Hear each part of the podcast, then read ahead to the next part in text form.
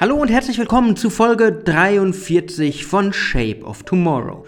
Und mittlerweile machen wir das schon 43 Wochen lang. Und in dieser Zeit hatten wir so viele Themen, dass sich natürlich auch wieder einige Fragen von euch angehäuft haben. Daher in dieser Episode schauen wir uns an, was noch offen geblieben ist, was die Hörerinnen und Hörer zu den einzelnen Themen denn genauer wissen wollten. Shape of Tomorrow der Podcast rund um Innovation, Trends und die Zukunft. Mit Innovation Profiler Alexander Pinker. Wir haben uns in der Vergangenheit schon um diese Mensch-Maschine-Beziehung bemüht. Wir haben darüber gesprochen, wie Maschinen uns helfen können, wie sie Teil von bestimmten Prozessen, von Logistik, von Medizin werden können. Aber eine Frage ist offenbar offen geblieben bei einer Hörerin und zwar, wie sieht dein Arbeitsalltag aus, wenn man Firmen spezifisch von Robotik überzeugen will? Und es ist eine ziemlich gute Frage, wie man das angehen möchte, wie man das starten möchte. Menschen von einem Thema wie Robotik zu überzeugen, ist nichts Einfaches. Robotik ist nichts, was man aus dem Alltag kennt unbedingt. Robotik ist nichts, was man wirklich an Begegnungsstätten sehen kann. Robotik ist etwas, das kennt man aus Science-Fiction-Filmen, das kennt man vielleicht aus Industriehallen, aber es ist etwas Unnahbares. Und das ist das größte Problem am Thema Robotik, wenn es um den Einsatz in Firmen geht. Viele Mitarbeiterinnen und Mitarbeiter haben keine Vorstellung, wie Roboter wirklich ihren Alltag unterstützen können. Viele Managerinnen und Manager wissen nicht, wie sie Prozesse neu gestalten können. Und mein Arbeitsalltag sieht eigentlich wie folgt aus. Wenn ich neu zu einem Projekt komme, schaue ich als allererstes, was passiert da. Ich schaue mir an, welche Prozesse laufen, wie werden diese Prozesse momentan erledigt und wo könnte zum Beispiel eine Automatisierung, eine Halbautomatisierung oder auch ein kollaborativer Roboter wirklich Sinn machen. Das heißt, am ganzen Anfang schaue ich mir an, wo macht die Technologie Sinn? In welches Konzept könnte man es gießen? Danach, und es geht nie ohne Mitarbeiter, rede ich mit den Mitarbeitern, schaue, wie laufen die Prozesse, wo brauchen sie Unterstützung, was braucht am längsten Zeit. Manchmal führe ich auch Reflexionstagebücher mit den Unternehmen, wo sie wirklich die einzelnen Prozesse für eine Woche lang oder so aufschreiben und schauen, hey, was kann ich optimieren, was kann ich anders machen, wo brauche ich zu viel Zeit. Wenn irgendwo zu viel Zeit oder Workarounds notwendig sind, ist immer ein gutes Zeichen, dass man irgendwas verändern kann. Und hier kommen dann Roboter in Einsatz. Das heißt, man geht dann gemeinsam ins Brainstorming, man nutzt Foresight-Methoden, also Methoden der Zukunftsforschung dazu, um zu schauen, wo würde Robotik jetzt Sinn machen, wie würde ein Arbeitsplatz im Jahr 2030 aussehen und was müsste sich verändern, dass das möglich wird. Und so leitet man nach und nach die Leute ins Thema Robotik rein, man nimmt ihnen ein bisschen die Angst, ich gebe dafür Innovationsimpulse, wo ich die Vorteile und Nachteile der Robotik zeige, wo ich Berührungspunkte schaffe, damit man weiß, dass Roboter auch noch lange nicht jeden Job abnehmen können und das noch ganz lang hin ist, aber dass sie Helfer im Alltag, Helfer in der Praxis sind.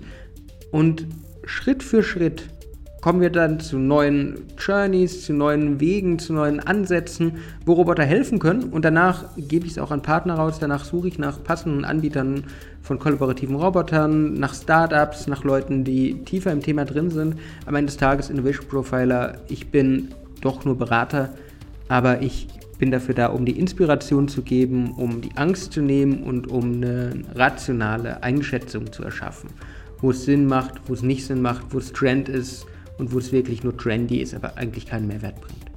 Die nächste Frage beschäftigt sich mit dem Thema Innovationsbedarf. Und wir haben über Handel gesprochen, wir haben über Medizin gesprochen, wir haben eigentlich über so viele Branchen in den letzten Folgen gesprochen, dass es ein berechtigtes Thema ist, welche Branche hat denn wirklich jetzt den meisten Innovationsbedarf.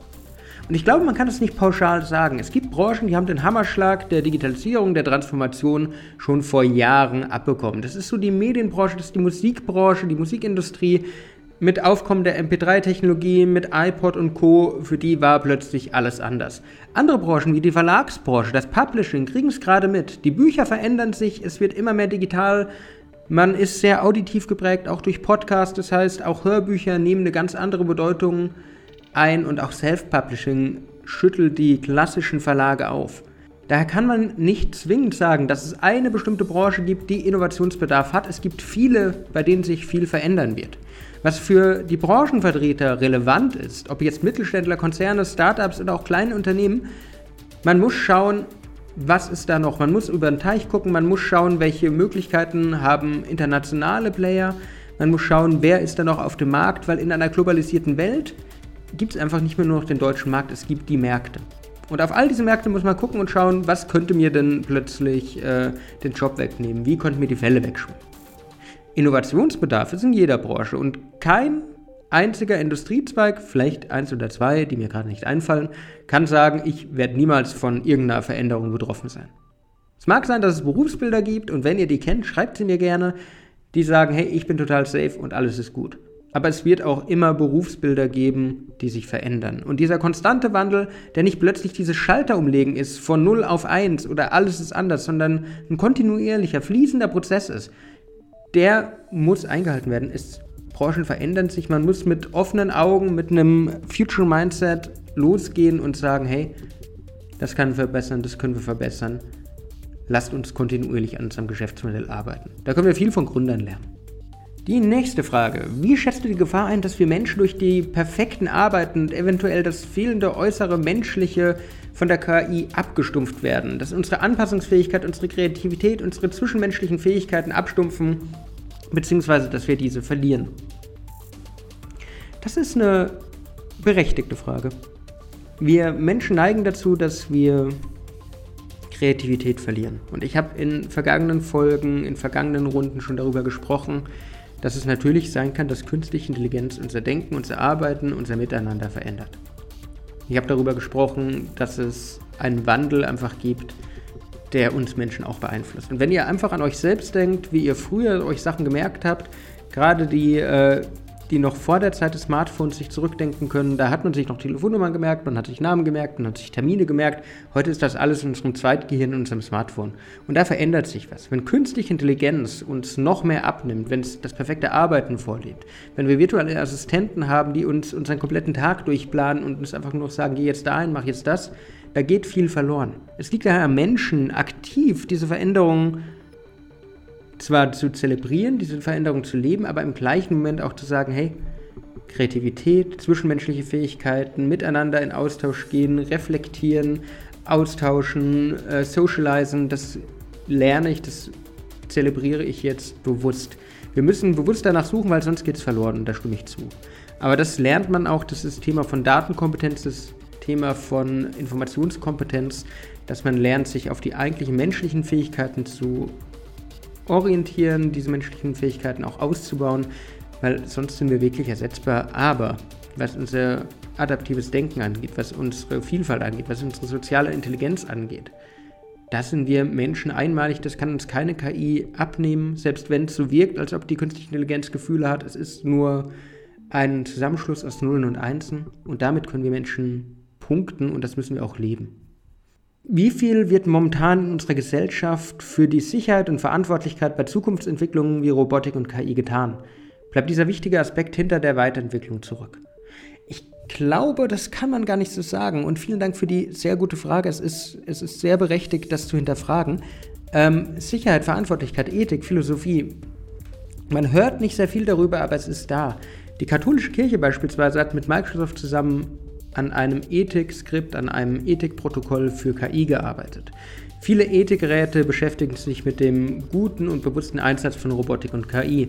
Und gerade was Sicherheit angeht, zum einen natürlich Sicherheit im Sinne von Datenschutz, das wird sowieso bei allen Innovationen immer ganz groß gespielt und hält im Zweifel sogar die Weiterentwicklung und Entwicklung zurück, als dass sie sie irgendwie äh, vorantreibt. Zum anderen die Sicherheit auch von Robotik. Das sind wir ein bisschen am Anfang. Äh, am Anfang der Folge habe ich über kollaborative Roboter gesprochen. Das ist ein Weg in die richtige Richtung, aber auch ein Weg, der noch weiter gestaltet werden muss und der noch ausgebaut werden muss, dass der Mensch ganz entspannt zusammen mit dem Roboter, mit der Maschine arbeiten kann, um Projekte besser und effizienter zu machen. Also die Themen Sicherheit, Verantwortlichkeit, die sind bei den Unternehmen, bei den Forschungseinrichtungen da. Sie werden auch berücksichtigt, was teilweise, vor allen Dingen in Deutschland, wo sehr viel Ethik, wo sehr viel äh, Sicherheit und Schutz und Perfektionismus mitspielen, es hält teilweise auch die Entwicklung des Landes der Dichter und Denker auf in den Bereichen KI und Robotik.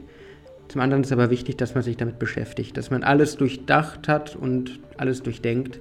Und da sind wir auf einem guten Weg. Es wird nur nicht durch die Medien so nach draußen getragen, dass das wirklich ein Thema ist. Weil Medienberichten und so die aktuelle Bertelsmann-Studie, von der ich glaube ich schon mal gesprochen habe, relativ einseitig über die Themen der Automatisierung, der künstlichen Intelligenz, da ist nicht dieses Abwägen, dieses Pro-Con, dieses Einschätzen der beiden Seiten der Medaille. Aber das baut sich auch immer mehr aus und nur weil es nicht kommuniziert wird, heißt das nicht, dass es nicht da ist. Das waren jetzt wirklich ganz kurze Fragen einfach nur zu den Themen, die wir uns die letzte Zeit angeschaut haben. Wenn ihr selbst Fragen habt, wenn ihr über ein Thema mehr wissen wollt, wenn ihr Nachfragen zu den Antworten auf die Fragen habt, dann schickt sie mir gerne, sucht mich auf LinkedIn, schreibt mir in den sozialen Medien. Und ich freue mich, eure Fragen auch zu beantworten, weil da ist noch so viel mehr, wo man über Bildung reden kann, wo man über Handel reden kann, wo man auch über die Corona-Pandemie sprechen kann. Das heißt, was immer euch rund um die Zukunft, rund ums Thema Innovation und Technologien auf dem Herzen brennt, einfach her damit. Ich freue mich, darüber zu diskutieren und meine Meinung zumindest, und die ist auch rein subjektiv in diesem Podcast, äh, dazu zu geben. Sonst war es das jetzt wieder mit der heutigen Folge. Wenn euch der Podcast gefällt, freue ich mich, wenn ihr mir ein Like da lasst. Sonst hören wir uns nächste Woche wieder. Ich wünsche euch eine wunderbare Restwoche. Bis dann und ciao, ciao. Shape of Tomorrow. Der Podcast rund um Innovation, Trends und die Zukunft. Mit Innovation Profiler Alexander Pinker.